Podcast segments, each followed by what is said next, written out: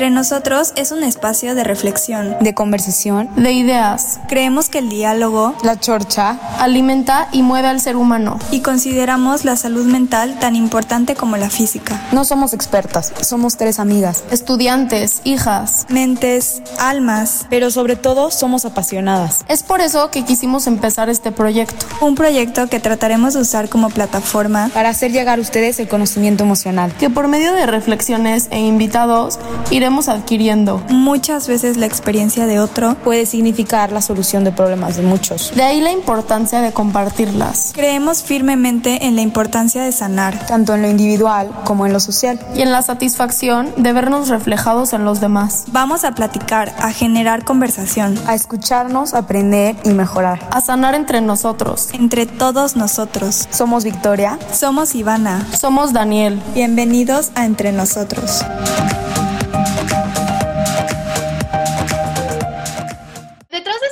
Nos acompaña desde Venezuela María Alejandra Sánchez, licenciada en psicología. Ella promueve contenido que abarca conceptos de salud mental y contenido psicoeducativo desde el 2018.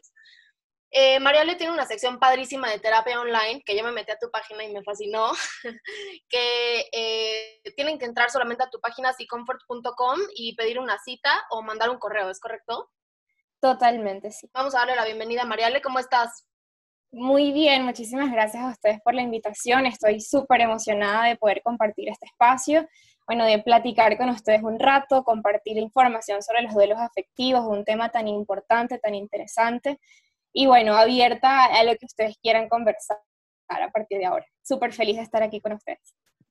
Ay, la verdad sí, estamos emocionadísimas y pues creo que les va a servir mucho lo que tiene ella por decir. Yo la verdad la sigo hace mucho, igual que Dani e Ivana, y de verdad que son esas pequeñas cosas que te van alegrando el día.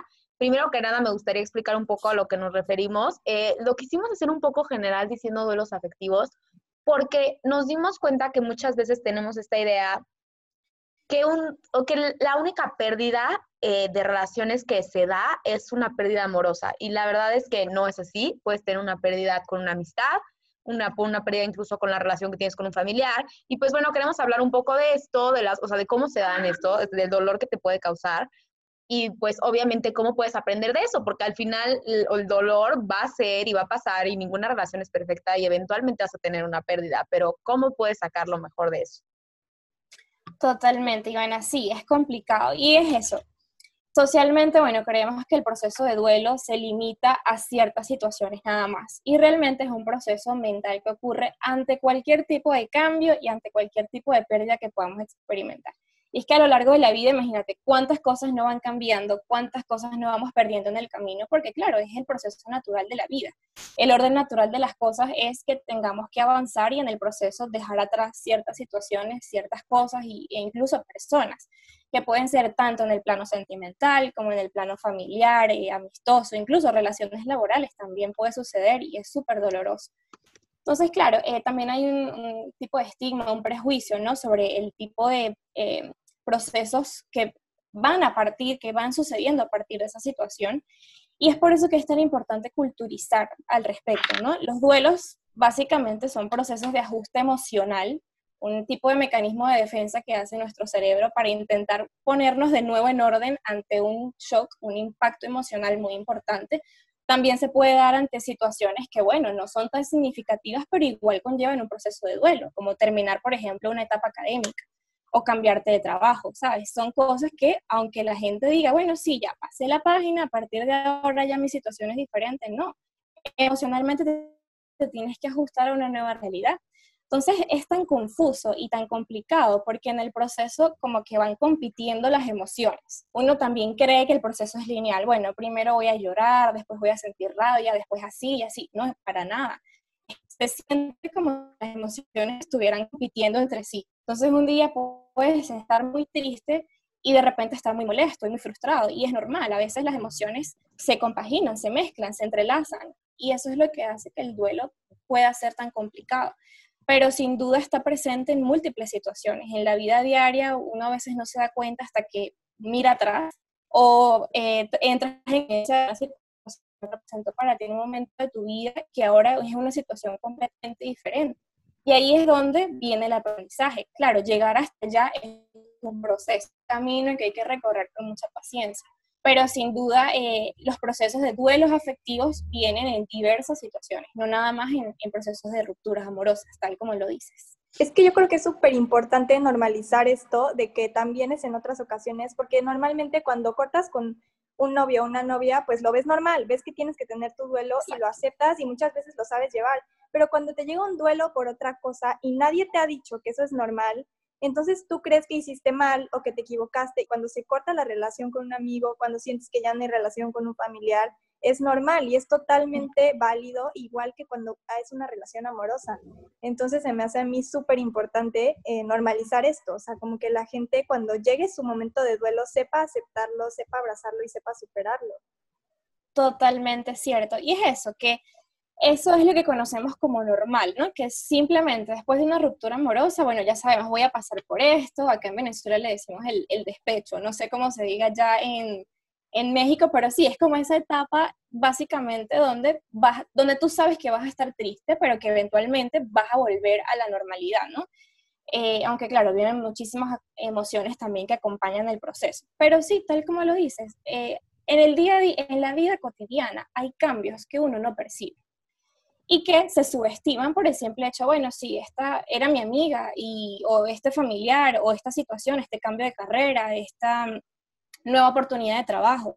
Y es difícil hacer un cambio, así sea en cualquier tipo de relación. Incluso creo, considero también que en el tipo de relaciones de, amistad y familiares es incluso más complicado sobrellevar ese tipo de duelo, porque son relaciones que están muy idealizadas, muy, muy idealizadas. Y es difícil romper una idealización con un familiar, con un amigo, que tú pensabas que, bueno, era una relación que era estable, que iba a estar allí, y de repente cambia o te das cuenta que las cosas no eran como tú creías. Entonces, claro, allí viene la decepción.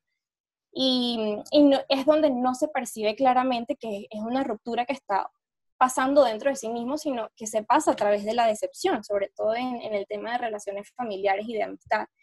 Pero bueno, la decepción también, como todas las emociones y, todas las situaciones, necesaria para crecer totalmente. Romper idealizaciones con la familia, romper idealizaciones con amistades, hace que las relaciones sean muchísimo más sanas. Y es eso, aprender a normalizar que puede que hoy en el presente tengamos personas, tengamos, eh, tengamos situaciones muy estables, pero puede que más adelante eso cambie. Nada permanece estático, ni tiene por qué permanecer así. Y creo que también es súper importante como saber en qué momento ya llegó, o sea, ese momento de duelo, porque muchas veces solemos aferrarnos a todo y a que esto no puede pasar y esto no puede pasar y ya está pasando. Entonces creo que lo importante también es saber cuándo una relación ya está rota y ya tienes que entrar a esa etapa de duelo, porque siento que mientras más lo pospones, más duro va a ser el duelo, más te estás engañando a ti mismo. Y también, o sea, me encantaría que nos explicaras un poco, o sea, en qué punto es cuando ya es momento de darte cuenta, o sea, que es tu, ya, ya, ya se rompió la relación, ya es el duelo. Claro, mira, eso es súper relativo, ¿no? Creo que depende muchísimo del contexto, de, los factores individuales, pero generalmente lo primero que ocurre, bueno, eh, y que se conoce, ¿no? Socialmente, el, tipo de negación, el shock, el impacto, ¿no? Que viene como, ok, algo está diferente, pero no quiero aceptarlo, entonces prefiero aferrarme a lo que yo quiero que sea para que esa, esa relación o esa situación siga en pie. Y cuando nos, nos aferramos ramos demasiado, cuando nos esforzamos demasiado para que algo funcione como nosotros queremos que funcione, ahí es donde viene el problema. Cuando las cosas ya no están fluyendo naturalmente, cuando ya no es una cuestión de, sí, de ya estás adaptado, que estás feliz, que estás cómodo, sino que más bien estás forzando para que algo se quede en tu vida, ya ahí es donde digamos que hay que comenzar a afrontar que hay un cambio de realidad. Y allí es donde viene el shock, donde viene el impacto emocional de la nueva realidad, que bueno, es tan complicada que puede durar más o menos un mes. el shock principal, luego lo que viene es, bueno, la negación y luego ya comienza como la confusión entre las emociones, el retroceso, los avances en el proceso, pero inicialmente es así, tenemos que tratar de identificar las señales que nos estén diciendo que ya no está bien que continuemos con cierto proceso cierta relación y cuando es momento que ya no, mira, yo considero que la mente y el cuerpo siempre dan indicios importantes, siempre dan indicios importantes. Cuando uno ya deja de sentirse cómodo, cuando la felicidad ya no es algo que sientas frecuentemente, sino que más bien te estás conformando con lo poco que puedes recibir, te estás conformando con ser medio feliz, con estar medio feliz, con ciertas emociones negativas, ahí ya hay un indicador importante. Que nosotros no lo queramos ver al momento es otra cosa, pero la mente y el cuerpo siempre lo indican de cierta manera. Entonces, claro, como te digo, es súper relativo y creo que depende mucho de cada quien eh, y sus maneras de afrontar sus realidades pero sí hay momentos en los que uno puede identificarlo y, a partir de allí tomar decisiones. Oye, y yo te quería preguntar también, como que tenemos justo como dices, todo este lado de la negación súper conocido, así de que, bueno, ya pasa esto y, y, son como ciertos pasos, pero todos son bastante malos, o sea, como que llegas a la aceptación, pero no suena muy tentador, o sea, pero realmente sí es importante que se de a conocer que el entender que no todo es para siempre y que no todas tus amistades tienen que ser para siempre y que si cortas con tu novio, o sea, a lo que voy es que todas las relaciones, yo, en mi opinión, pienso que tienen algo bueno. Y aunque se acabe, lo bueno sigue siendo bueno. Entonces, ¿cuáles son, aparte, o sea, tipo esto, los beneficios que tiene soltar algo que simplemente no es para ti y que, como dices desde hace mucho tiempo, sabes que no te hace bien? Claro, mira, es que es tal como tú lo mencionas. Es completamente normal que nosotros vayamos cambiando. Nuestros ideales van cambiando, nuestros objetivos van cambiando. Entonces, en ese proceso se va perdiendo la sintonía en las relaciones que llegamos a tener, incluso sintonía con nuestra carrera a veces, ¿no? Suele pasar con carreras universitarias, con trabajos, con personas. Y bueno, eh, es tan difícil soltar es, difícil llegar a, ese punto donde dices, bueno, ya aquí prefiero liberarme y crecer a partir de esto, ¿sabes? Es algo que uno se da cuenta después de mucho tiempo. En el proceso es muy difícil percibir los beneficios, porque es eso, estás transitando un proceso de muchísima confusión. Pero después, cuando logras apartarte emocionalmente y ver las cosas con objetividad, te das cuenta, ok, esta relación definitivamente me estaba estancando o este, esta situación de mi vida definitivamente me estaba, me estaba haciendo mantenerme en un lugar donde yo no estaba creciendo. Cuando uno no percibe crecimiento, ya es momento de dejar ir. Cuando uno no percibe que se está aportando algo positivo en, en nuestra vida, ni nosotros, a veces nosotros tampoco podemos aportar algo positivo para la vida de, alguien más. Eso también hay que normalizarlo, los errores propios, ¿no? De eso también es, eh, cuesta hablarlo también. Cuando hay una ruptura siempre vemos, tratamos de ver el lado negativo de, lo que ocurrió de la otra parte y también hay que percibir lo que uno pudo mejorar a través de eso, de esa, ese sentimiento de culpa inicial, es que uno va trabajando en modificar ciertas cosas para el futuro, que tú dices, ok, a partir de ahora yo me puedo reconstruir con lo que ahora sé, con los errores que cometí, ahora yo puedo reconstruirme y hacer algo mejor en el futuro. Entonces, todo eso es necesario eh, para poder seguir adelante. Los beneficios se ven después de mucho tiempo cuando tú te das cuenta que, bueno, que hay algo, un, un cambio positivo en ti, en tu manera de pensar, en tu manera de actuar, en las nuevas relaciones que están formando, en las nuevas decisiones que estás tomando. Porque es eso, al inicio, y, y por eso es que todo lo que vivimos es necesario, absolutamente todo.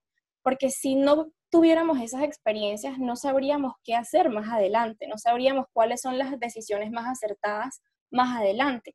Entonces es mejor, bueno, primero equivocarse, primero saber lo que uno no quiere, primero saber dónde uno no quiere estar. Y aunque es doloroso, es un proceso que realmente no, no es muy satisfactorio al, principio. Ya luego, como te comento, al final, después de un, un buen tiempo, uno se da cuenta que, que, bueno, que para algo sirvió la experiencia y realmente sirve de mucho. Tal como tú lo mencionas, todo es importante.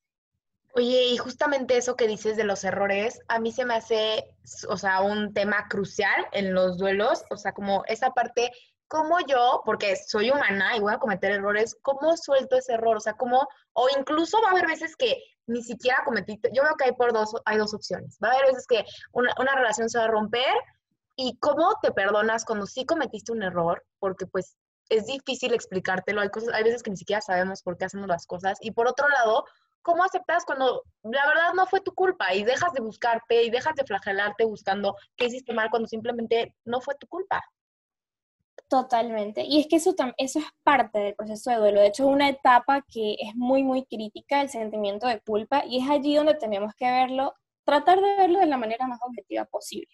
Lo común es o que culpemos por absolutamente todo a la otra parte o a la otra situación o a las circunstancias externas, o que nos atribuyamos a nosotros mismos toda la culpa, todos los errores que pudieron haber pasado. Ninguna de las dos opciones es sana, porque siempre en cualquier situación va a haber algo que tú puedas rescatar de ti mismo y también va a haber algo que tú puedas mejorar de ti mismo. Siempre tener una balanza entre lo que hicimos bien y lo que pudimos haber hecho de manera distinta. Sin duda, em, para poder transitar la etapa, para poder llegar a, la famosa aceptación, ¿no? que es una etapa más del duelo, no es como el momento de, de liberación personal, sino es una etapa más del duelo, hay que primero perdonarse a uno mismo, perdonarse por lo que uno hizo y perdonarse por lo que no hizo también. Entonces eso, es el proceso de duelo es, es complicado, por eso no hay, no hay que subestimar los procesos emocionales, realmente son difíciles, son procesos en los que se lleva mucho sufrimiento, mucho dolor, ¿no? Hay personas que, como te digo, lo pueden llevar de una manera eh, más sencilla, dependiendo mucho del vínculo que tenías con esa situación o con esa persona, va a ser un poco más sencillo de llevar, pero en general es tu mente tratando de sacarte adelante es tu mente tratando de que tú te sigas levantando todos los días, que sigas haciendo las cosas que hacías normalmente.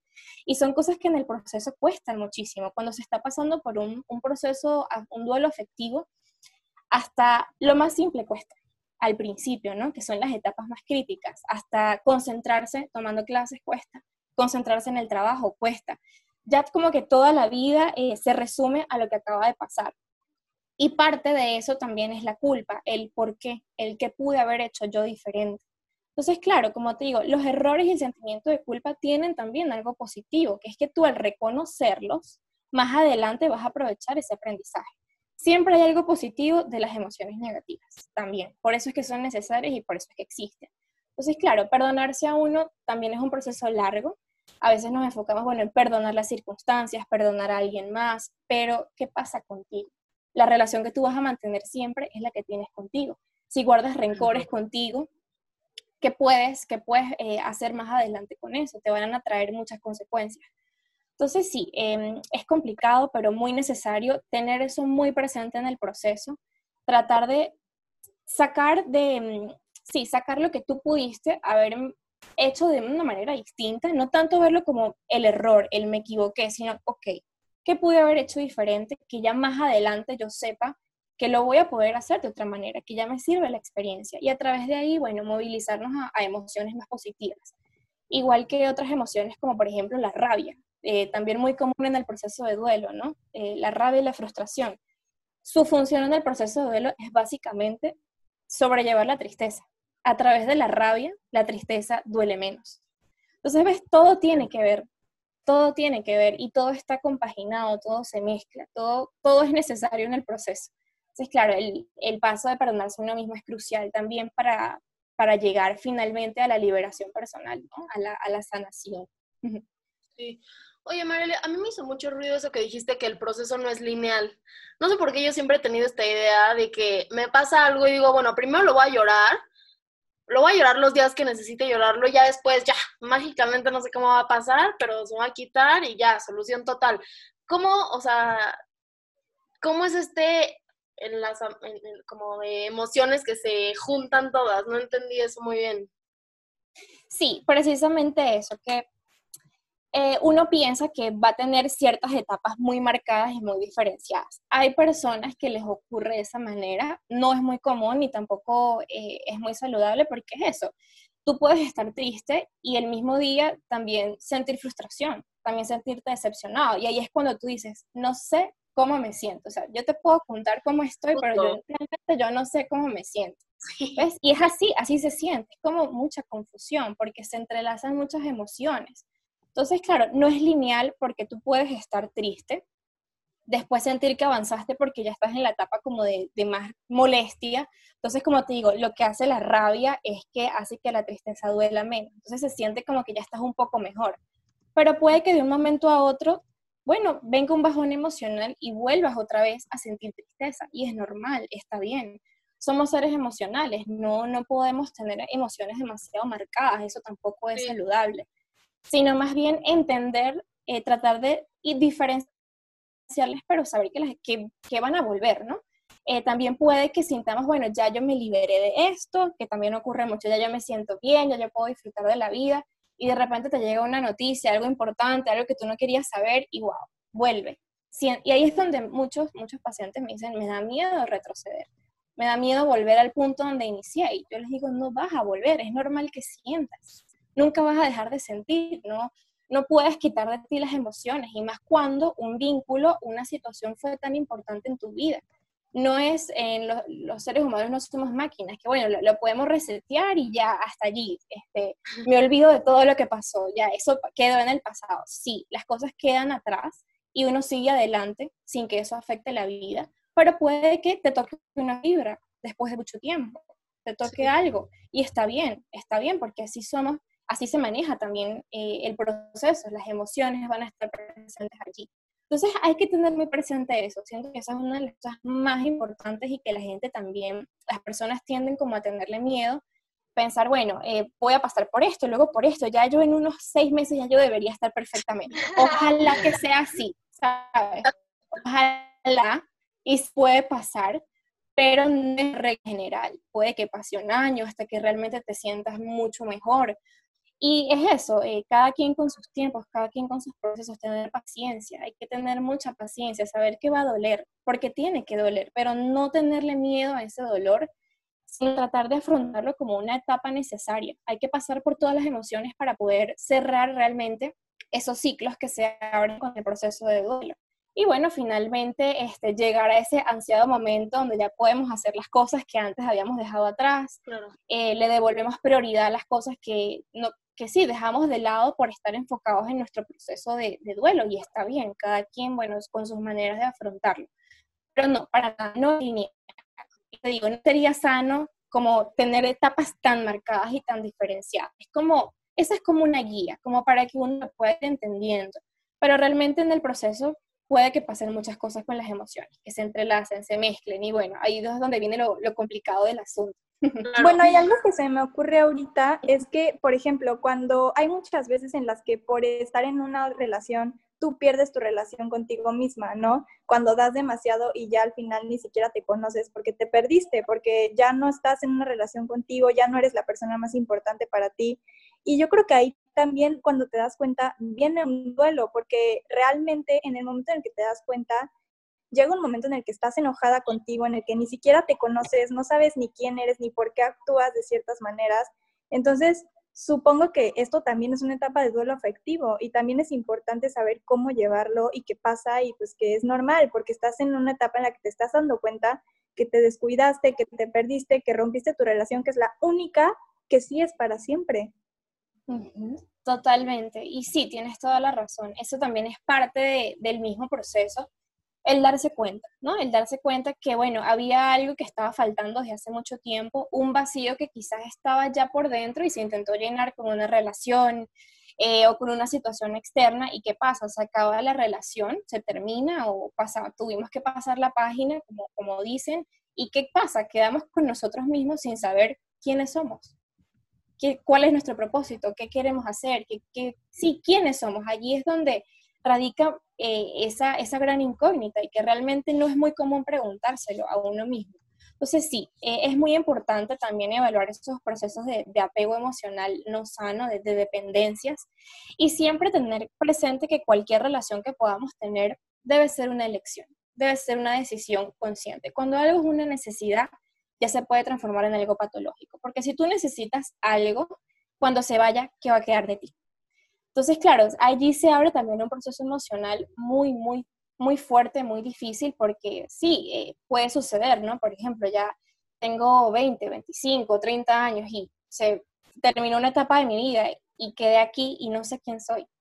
Entonces, es una oportunidad verlo no más que como una oportunidad para reconstruirse, para uno volver a sentar las bases de uno mismo, para uno volver a esa etapa de la vida donde disfrutaba más cosas, agarrar de allí las cosas positivas. Ya claro, por supuesto, dentro de ti eres otra persona completamente diferente, tienes, eres una versión de ti misma, pero bueno, irse hacia atrás, evaluar lo que uno dejó eh, o aplazó por, ese, por esa relación, retomar las cosas, retomar hábitos, por muy sencillos que sean, Em, y, sí, seguir adelante con, con la percepción que es una etapa, es una etapa y son oportunidades para uno sentar las bases de uno mismo, reconstruirse ya con, con una versión nueva, una versión completamente eh, diferente, por supuesto conservando la esencia personal, las cosas que siempre, eh, que siempre fuiste y que hoy deseas retomar, pero con más experiencia, con mucha más experiencia. Es una oportunidad para crecer, es una oportunidad para retomar, eh, sí, retomar ciertas cosas personales y, y volver,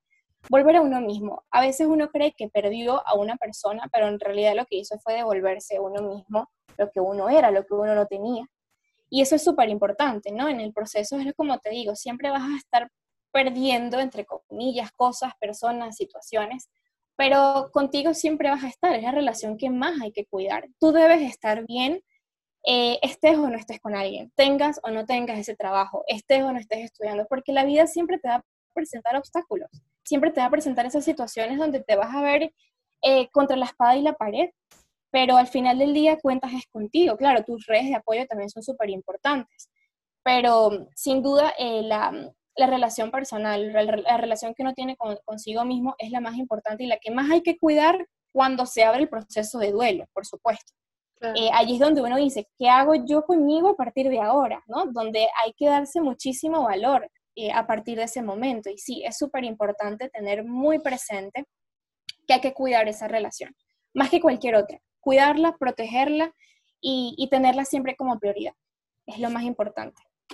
Oye, y con toda la experiencia que tú tienes y bueno, retomando prácticamente todo lo que acabamos de platicar, ¿qué de todas las personas que han tenido la suerte de cruzarse contigo para que las ayudes, qué es lo que has visto que es el momento donde se les prende, donde dicen, oye, no, espera, esto, está raro, o, que, o cuáles son esos momentos de iluminación que le recomendarías a los demás saber para reconocer más fácil, decir, oye, yo ya estoy aquí, yo ya podría estar haciendo esto, ya me di cuenta. Mira, en el proceso de dejar ir, hay, muchos indicadores, ¿no? Que te dicen que, ya es momento de, seguir adelante dejando atrás cierta experiencia, cierta, cierto momento de tu vida.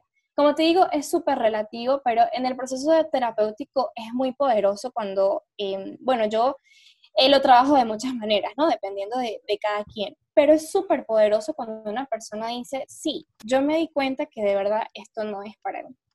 O sea, que de verdad no estoy siendo feliz, que de verdad no puedo avanzar en mis procesos personales porque estoy demasiado aferrado a algo o a alguien. Entonces, claro, em, como te digo, es un despertar que viene después de muchísimos pasos. O sea, ese es como un momento crucial, pero para llegar allí es un trabajo muy, muy grande. Eh, tanto con, bueno, en el proceso terapéutico se, se trabaja así, pero igual las, las, personas que no van a terapia también pueden darse cuenta de eso de un momento a otro, como el despertar, ¿no? El, bueno, sí, ya que yo eh, me di cuenta que, bueno, que cierta situación, cierta persona me estaba afectando más de lo necesario, ¿cómo me, cómo me proyecto yo sin esta persona, ¿sabes? ¿Cómo me proyecto yo eh, siguiendo adelante con mi vida a partir de, de esta ruptura que estoy teniendo en este momento? Y cuando ese futuro se ve más bonito estando solo que estando acompañado de esa persona o de esa situación, ahí es cuando tú dices, hay que tomar una decisión.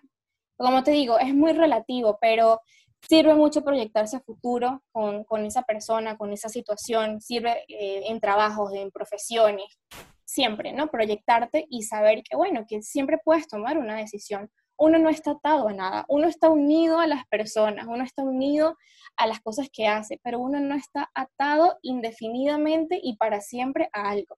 Y eso es algo que es difícil de entender. En el proceso uno se apega a las cosas y es difícil verlo, es muy difícil verlo, pero eso es algo que hay que tener muy presente. Estás unido, no estás atado, puedes decidir irte cuando tú quieras, tú puedes elegir y eso es algo que también se va perdiendo mucho en, cierto tipo de relaciones. Uno como que cree que pierde el poder de tomar una decisión, que el poder lo tiene es la situación o la persona y no uno mismo.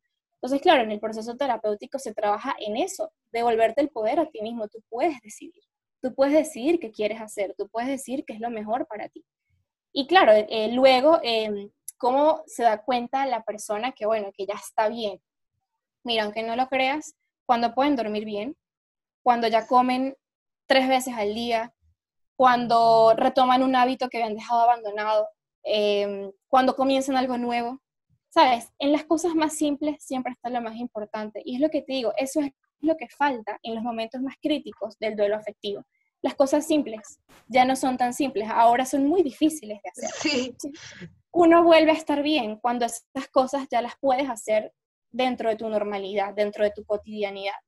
Y esa es la meta, ¿no? La meta no es que tú este, te vuelvas superhéroe, la superheroína, y sí, ya, yo soy súper, súper, hiper, mega fuerte. No.